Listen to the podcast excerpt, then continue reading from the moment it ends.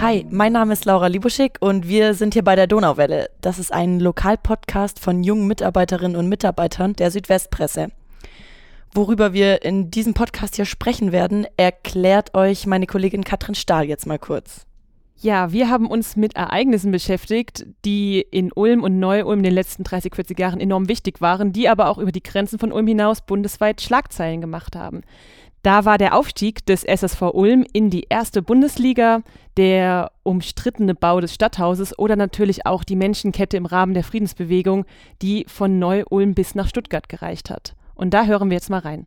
Das war natürlich ein, das ist so ähnlich wie das Ulmer Münsterbau und das war eigentlich ein, ein Unternehmen, das hat noch nie jemand gemacht. Wir haben dann den Kopf überschlagen, wie viele Menschen brauchen wir denn? Um Gottes Willen kriegen wir die zusammen und so weiter und so fort. Aber wir haben uns entschlossen und dann haben wir uns an die Arbeit gemacht.